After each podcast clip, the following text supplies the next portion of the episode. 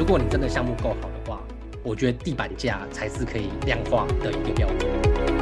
你要尽量把这个差异化凸显出来。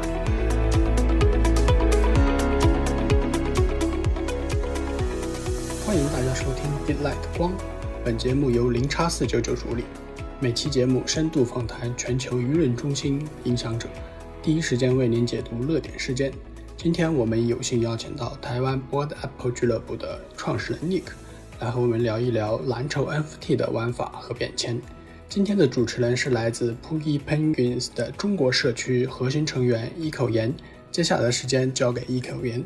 Hello，大家好，我是 Poogie Penguin 中文社区负责人妍妍。那非常高兴大家今天来收听我们的本期节目。那我们今天非常荣幸的邀请到了 BAYC 台湾和 Chinese App Club 的 Founder Nick 来一起聊一聊蓝筹 NFT 该具备什么样的条件。那首先欢迎 Nick 来介绍一下自己吧。OK，各位观众大家好，我是 Nick，然后我现在是负责台湾猴群，也就是 App One O One 的一个负责人。然后同时也是 CAC 的一个共同创办人。那目前我全职在加密货币还有 NFT 领域，这样子简短的介绍。好的，那再次感谢 Nick 参加我们本期的节目。那我们现在开始正式进入我们今天的主题：蓝筹 NFT 该具备什么样的条件？那蓝筹这个词呢，它其实是源于西方赌场中的，在西方赌场中是有三色扑克牌的筹码组，那其中蓝色的价值最高。然后在传统的行业中呢，那蓝筹也是常常被用来指代某一行业中比较有重要支配地位，然后知名度很高的这种特点的公司。但是现在对于我们所处的 NFT 行业来说的话呢，那目前都还没有对蓝筹 NFT 有一个具体的定义和规范。那我在这里我想请教一下 Nick，就是你觉得什么样的 NFT 项目才是被称为蓝筹 NFT 呢？或者说是达到了什么样的标准的 NFT 项目才会被 NFT 玩家认可是成为一个蓝筹 NFT 呢？OK，好的，其实很多人都有在问一样的问题，就是说。什么样才能称为蓝筹 NFT？但是每个人答案可能都是不一样的。有些认为是价格，有些认为是社区，有些认为是文化，反正很模糊啦，都没有一个统一的一个标准。那很多人是说，可能有四个方面去判断吧。啊，第一个就是它的社群活跃度，然后第二个就是说项目方的一个背景，还有创始人能力等等，还有它的艺术性等等之类的。还有说它的一个社区凝聚力，那艺术还有项目方的背景，还有最后一个就是非常重要的，就是说它的路线图是什么。其实这四个是以前的人会认为说这四个就是，哎，我看待这个蓝筹是不是够资格被称为蓝筹的一个标准。可是我觉得这个东西应该是被一个量化了。其实我们在我们的 DISCO，也就是我们台湾猴群的 DISCO 里面，我们去量化的一个标准就是五颗以太币以上。我们就称为这样子是一个蓝筹的一个项目。为什么我们要说五颗以太币呢？其实大家可以看到，就是说五颗以太币的以上的一个项目其实不多。现在 B A Y C M A Y C 猴子那一类的，还有 Azuki，好，这第二个 Azuki，还有第三个就 D Gods，第四个就 Mainland。其实这只有四个，目前是五颗以太币以上，所以我们可以称为说是蓝筹的一个项目。那可是五颗以太币以下，其实非常多，像 Poogie Penguin 哦，企鹅就是妍妍用的那个头像，还有呢 Clone X，还有我的之前一直在讲的 Doodles，对，其实他们都是在两颗左右。其实五颗我觉得是一个门槛呐，超过五颗的时候，我会觉得说大家的共识是有达到那样的一个程度，所以五颗我们现在目前以我自己定义，我会觉得说五颗是一个蓝筹项目地板价。可是很多人会反对啦，为什么要以地板价来去做一个判断标准？可是我觉得说，如果你真的项目够好的话，我觉得地板价才是可以量化的一个标准。不然你要说社区的活跃度，你要说创始人的能力，那种都是非常难量化的。所以我宁愿选择一个数字是可以被量化的数字，就是地板价。对，以上是我觉得蓝筹的一个标准。对，其实它这个地板价格还是挺能反映一个项目的真正实力，包括像 Nick 刚才说的，它的路线图，还有它社区的支持的力量。对，就是刚才说到，其实，在现在这个市场比较浮动的情况下，那蓝筹 NFT 的它的价格的表现也是相对更稳定一些，所以也有很多人就认为蓝筹 NFT 它是更具有韧性，然后也是更具有增长前景的价值标的。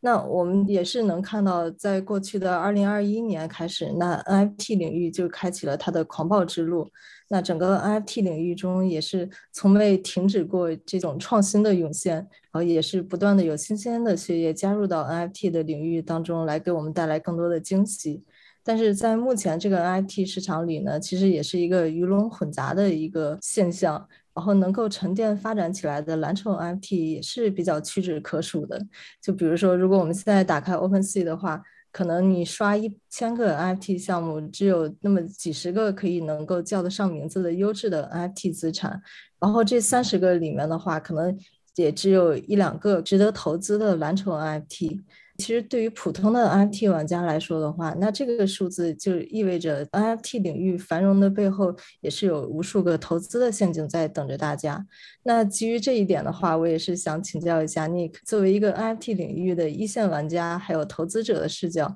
能不能给我们分析一下，就是一个蓝筹 NFT 它应该具备什么样的条件呢？呃，其实我前几天有在我的 Twitter 分享过打造一个蓝筹的 NFT 的条件。那其实我都有给各项条件一个分数哦。我觉得最重要，目前我看到的，那其实蓝筹你知道，它的 NFT 它的标准会随着时间变化。那以前我们可能认为说它的一个标准哦，可能就是创办人，然后可能就是它的一个路线图，尤其是路线图，大家会放到很重的一个比分。可是现在好像都没有人太讲路线图一定要很仔细啊。很精确啊，然后甚至到什么日期要完成什么，现在都没有人在讲。可是以前可能在一两年前的时候，哎，很多人很 care、很关心的就是路线图。那所以说，以现在这个时间点的条件来看的话，我觉得我打第一名是创始人的 IP 的影响力非常重要。因为我心里真的会认为，就是说，如果一个好的项目，它的创始人应该是乐于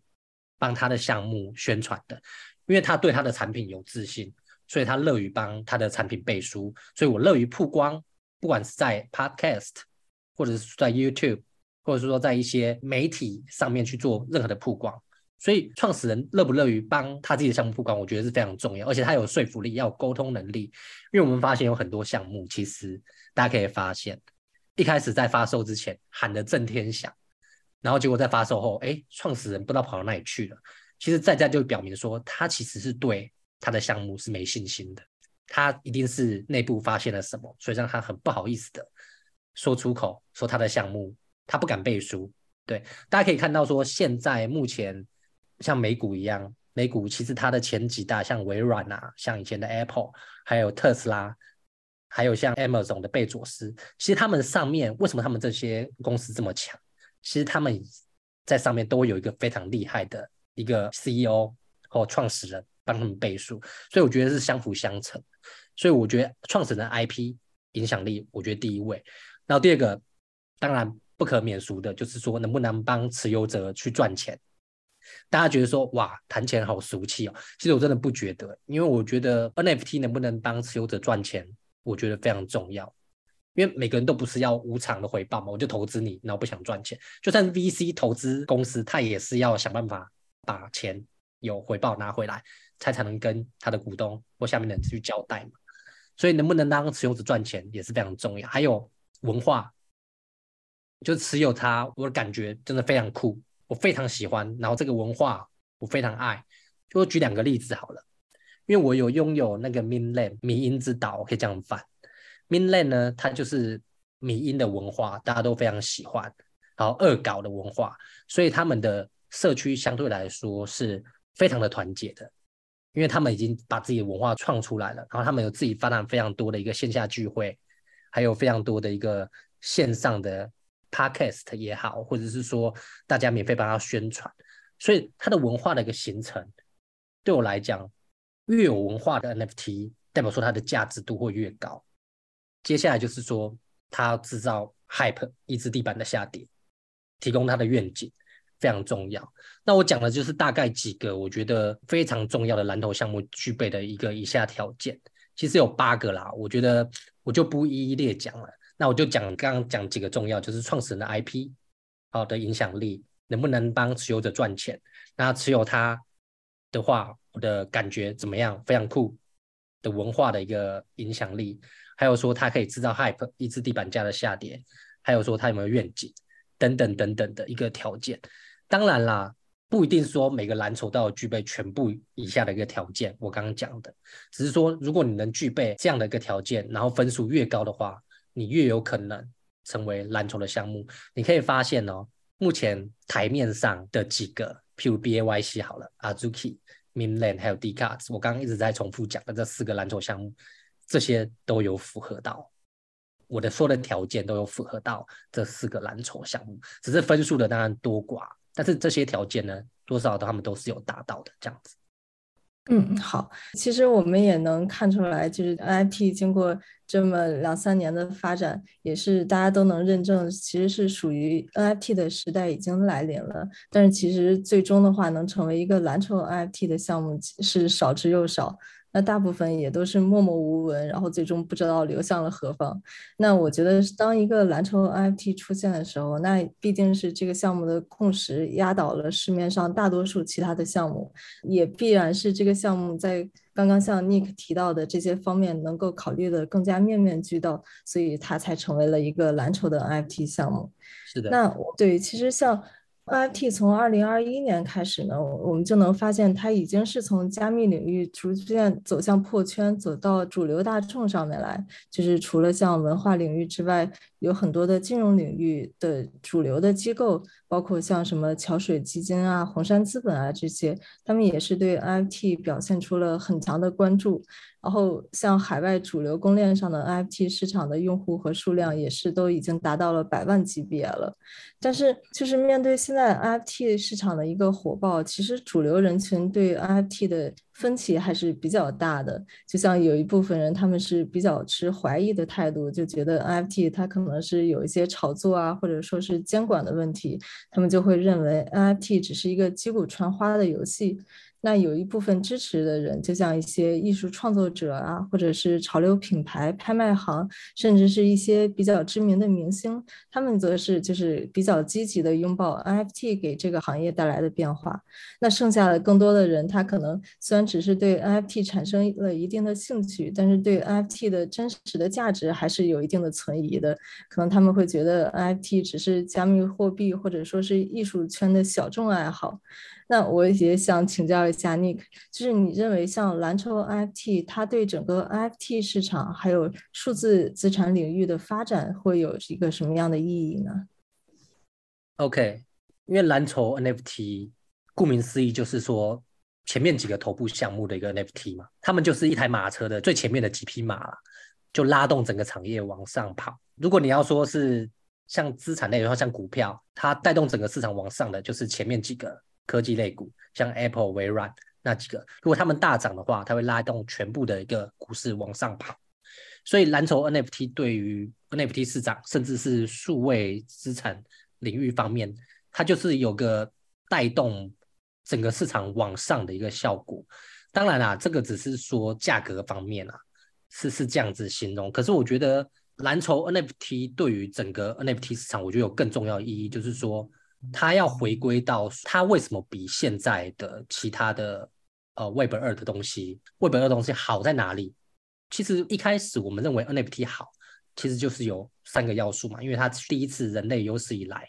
去定义什么叫做你在数字领域上面有自己的一个资产，好，别是别人拿不走，而是去中心化的。然后第二个，这个东西。传播速度是非常快的，你可以在世界上任何角落去做一个传播、去买卖。那不像你在现实生活中买卖，尤其是换画作这样子买卖，其实是非常困难的。所以我觉得还是要回归到初心呐，就是说你的 NFT 为什么会比其他的 Web 二的东西好？这样比较才有意义嘛。不然我觉得，如果你没回归到初心的话，其实。你很容易被 Web 二的一个东西给取代了，所以我就觉得说，目前看到的价格是这样子，没错。那你要更破圈，吸收一些现在还在观望，或者是说没有在加密货币或 NFT 圈的人进来这个圈子的话，你要去做一个更大的一个差异化的一个比较，我觉得是这样子。嗯，对，其实我觉得就是在某种程度上，像呃最开始以卖图片、卖编码为主要手段的这种第一代 NFT 浪潮，它现在已经是在退却当中了，而且就是和实体的经济结合权益来映射的 NFT 的未来，可能才刚刚开始。就是我觉得，对于现在的 NFT 市场来说，那尽管蓝筹 NFT 项目它目前已经是占据了不少的优势，但其实我们也是能看到这些蓝筹 NFT 它的差距也已经是在慢慢被拉开。你就比如说像 Yuga Labs，它是打造了自己的 IP 帝国，而且赋予了 Holder 们完全的 IP 商业使用的权利。那 Yuga Labs 它很多的项目也是在蓝筹 NFT 板块上占据了很多个席位。但是在反观之前的那些蓝筹，像 Moonburst 呀、像 Doodles 啊这种的 NFT，它就是在持续了一段时间的成功后吧，他们现在的经营的模式，还有他们的商业模式，其实也是在被他们的 Holder 有所质疑。那我是觉得像。蓝筹 MT，它在未来的这个趋势和前景，对于现在我们的习惯的市场，可能会发生一些变化和改变。那我也想问一下 Nick，就是你觉得像以前之前的那些蓝筹 NFT 和我们现在的蓝筹 NFT，他们看待的标准会不会有一些不同？或者说是未来的话，蓝筹 NFT 它的标准会不会又有进一步的演变呢？OK，谢谢。我觉得以前，因为我是在二零二零年底就开始买 NFT，算是目前已经剩两年半的时间，算是进入相对来说是早的。在二零二一年中的时候，才是我认为哦 NFT 正式爆发，就是无聊猿啊，还有 Cool Cat 那些 NFT 项目出来以后的几个月后，我才认为说，就是二零二一年底。到二零二二年初这段时间是真正 NFT 爆发的时候，其实你觉得时间很长吗？感觉很长，其实也就是去年的事情嘞，好，甚至前年年底的事情嘞。其实 NFT 项目的出来的时间非常的短，所以你说有些像刚刚提到的 Doodles，或者说有些项目可能一下就降下来了，从十几颗然后降到现在两颗以太币，那其实都是不意外的，因为这就是一个新兴产业嘛，所以不意外的就是会这样子。可是我觉得。以前我在刚玩 NFT 的时候，我觉得现在我们这些的 holder，就以前的 NFT 的 holder，相对来说比较有包容性。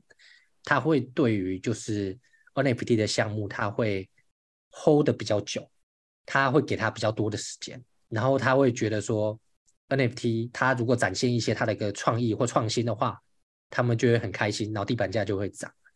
那现在的 NFT 呢，对我来讲说 holder 的耐心比较少。他们就要看到实际的一个啊，到底有没有空头，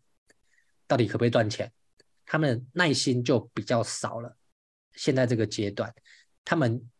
期望就是说我可以在 Web 二的连接，我会得到更多 Web 二的一些东西，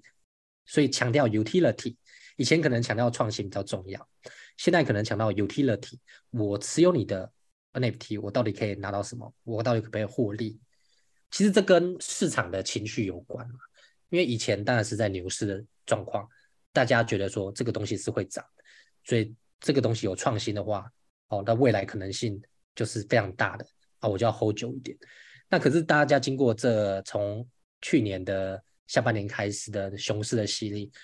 大家收藏家的一个心态都在转变了，转变成就是更没有耐心，更想要及时的一个反馈，得到及时的一个利益。可是这当然让我想到就是说。你仔细去看，现在美国的一些科技的一些大公司，像亚马逊好了，它从一九九五年的时候出来，它也是在十年后才真正的电商嘛，亚马逊的平台被大家广为接受。其实这是一个非常非常长远的一个时间的一个长远的一个计划，甚至是天时地利人和，因为网络和手机的普及，它才爆发的。所以，如果你要去看预测未来蓝筹的一个前景在哪里，这个是非常难预测的，而且你真的是要握得够久，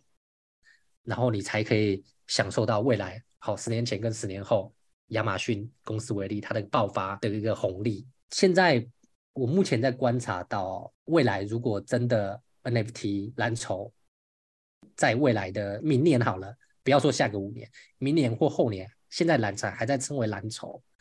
我觉得就像刚刚我讲的，一定是要再继续破圈。为什么要继续破圈？因为不知道大家知不知道，说现在 NFT 的交易没有算那个比特链上的 NFT，光是以太链上的 NFT，每天大概买家和卖家大概只有两万人而已，只有两万人。然后你看 Web 二的游戏的大作《Fortnite》要塞英雄，它每天最高可能有一千多万人上线来去玩这个游戏。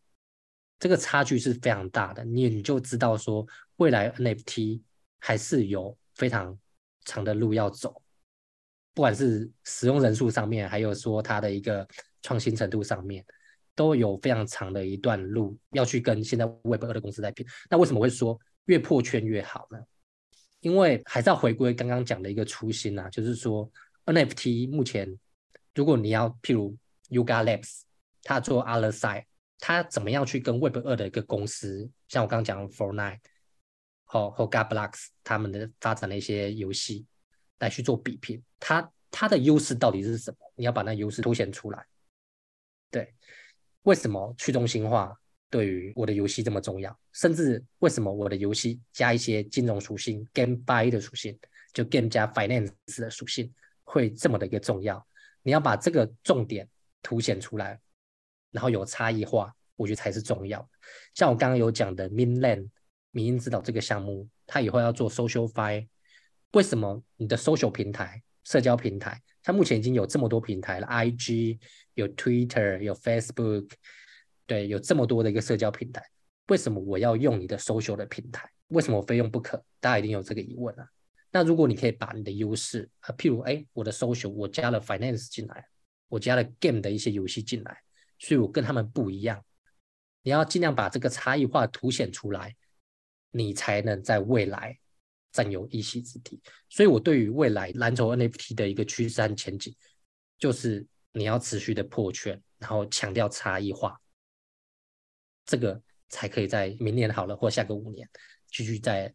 蓝筹的位置上的 NFT，我觉得都应该要具备这样的条件。对，其实。我个人是觉得，你像 NFT，它从最初的这种思潮实验，然后到现在有一种颠覆传统商业模式的这么一个表现，就是它这种指数级的增长的市值，其实也是证明了外界对 NFT。价值的一个认可，但是随着近期这个城市的来临吧，这种 NFT 它市值规模的缩水，其实也是说明了市场对 NFT 的创新的玩法其实是提出了一个更高的要求。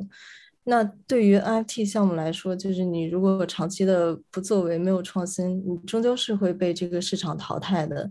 而且目前的话，NFT 它的应用场景也是在不断的被拓宽。那无论是像比特币上的 NFT，还是这种 AI 生成式的 NFT 项目的新的趋势，还是说像 NFT Fi 啊、动态 NFT 这种新的玩法，它其实也是在加快蚕食这个市场份额的步伐。那整个 NFT 市场，我感觉是正在面临一个洗牌的这么一个局面吧。那其实 NFT 它之所以区别于其他的小图片，它关键就是在于 NFT 背后的价值。就像你社区成员他在捕获这个价值的同时，那也是为你 NFT 这个项目本身进行了一个价值提供的支撑。那对于这种蓝筹 NFT 项目而言的话，那如果不能够寻找新的商业或者说是新的发展模式来完成这个差异化的转型，把你项目的价值能够回馈到社区的话，那么可能被替代也只是时间的问题。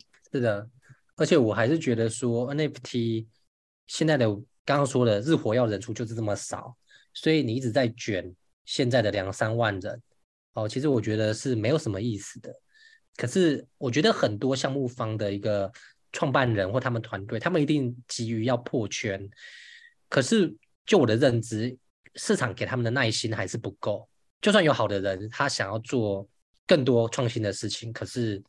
市场要的是及时的一个反馈，及时的一个回报。这久而久之，很多人就会观望，就是他不想进来了，因为太难了，太累了。然后地板价它本来是要个很长远的计划，可是它必须要缩短原本是两年计划，可能要缩短一个月、两个月他就要看到效果，不然就直接反映在地板就被跌得很惨。所以我觉得不止项目方要改变，其实我们持有人的心态其实也是要适当的去做调整，因为没有什么事情都可以就手可得。如果可以很快就得到回报的东西，我觉得不是可以持久拿到的东西。所以我的持有理念可能就是比较钻石手一点。这也跟我来到 NFT 这个圈子的时机有关。为什么我这样讲？是因为说我刚好就见证了完整的一个大牛市。那时候的牛市，我知道你 hold 的越久，你赚的越多。那可能有些人是去年底才进来，他就不是这样子想了，他就觉得说我越 flip，我赚的越多。所以这是想法的不一样。可是我觉得，如果你要给这些创新的 NFT 多点机会的话，flip 也要增加流动性嘛。Of course 也很重要，但是钻石手为了这个产业支持的 holder 也是很重要的。是，其实我感觉无论是 Web 三还是说 NFT，它对于现在来说还是一个很新的领域。就是我希望我们的 holder 们都可以和项目一起共建，就是大家一起给 NFT 一个时间去让它来发展。是的，可是这不是代表说好鼓励你就是要 hold 住，其实也不是啦，就是说。还是要回归到最初，就是说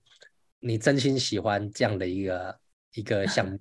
对，然后这个项目是真的有发展性，符合我刚刚提的那几个蓝筹的一个条件，你愿意为它成长，我觉得是非常重要。其实说真的，大家觉得说这个牛市跌得很惨，然后 NFT 也很惨，其实不是的，也有几个 NFT 也非常厉害的，在牛市中还逆势成长，大家可以去看一下是哪个几个 NFT。他们真的是非常厉害，为什么在熊市还能这样子逆势成长，翻了好几倍？不是没有黄金、没有钻石的熊市，还是遍地是黄金。那你说现在还有没有潜力股可以找？我觉得绝对是有，只是你愿不愿意等。可是很多人就是说，在熊市在去年最黑暗的时候，把很多筹码都出清了，不管是比特币啊、以太币。当他们真的让牛市回来的时候，他们可能会措手不及啊。所以我说，我觉得。你有自己的一个计划策略还是最重要。就是说，不管怎么样，如果你看好这个产业的话，你还是要去定时的去关注它。你也不一定要投入很多资金，但你要定时的去关注它。真正的好的东西，我觉得很多都是在熊市出来的。对，好的，这是我的想法。好，其实我们今天的问题已经结束了。那想看看 Nick 老板这边还有什么想补充的吗？这边没有太多想补充的，还是你有什么想问的？我我这边也没有了。我觉得就刚讲了，也讲很多了啦。然后我觉得 NFT 对我来讲，我还是非常有信念的。为什么？因为我看得到说，如果你对于数字的东西，就是说图片，你的一个加密货币的资产，好，你对这个是有完全的所有权的话，NFT 它最厉害就是说，以前我们网络上看一个图片或网络上的一个宝物，它是没有所有权，它是被中心化的一个平台。或公司所控制住。那如果你今天真的 claim 这个东西，宣告这个东西对你来说，这就是你本人所拥有，我觉得这个对于整个世界的影响会非常非常大的。就说你第一次的那种现实生活中，你可以 of course 你有 license，你就可以 claim 这现实生活中的东西是你的自己的东西。可是，在网络上呢，现在好 NFT 这个东西出来了，你拥有 NFT，你就可以 claim 这个东西是你有的，在线上，而且没有人可以去篡改这个东西。我觉得这个东西对我来讲，我觉得真的非常美妙。老实说，我觉得是非常非常重要的一个，对我来说是一个人类很大的一个突破。哦，再加上最近 Apple 不是有出一个 Vision Pro 这个东西，某种程度把元宇宙给整合在它的呃 VR 里面了。我觉得如果在 VR 里面，元宇宙里面，你可以 claim 这个东西也是你的，所有权也是你的。它不只是一个图片，而且是个三 D 的立体东西。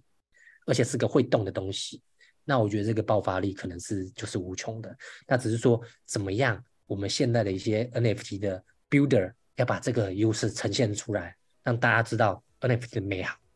好凸显差异化，我觉得是非常重要要做的事情。是对，这其实也是一个 NFT 和一个小图片最重要的区别的所在了，就是它可能真的会在未来彻底的改变我们现在所有的生活习惯。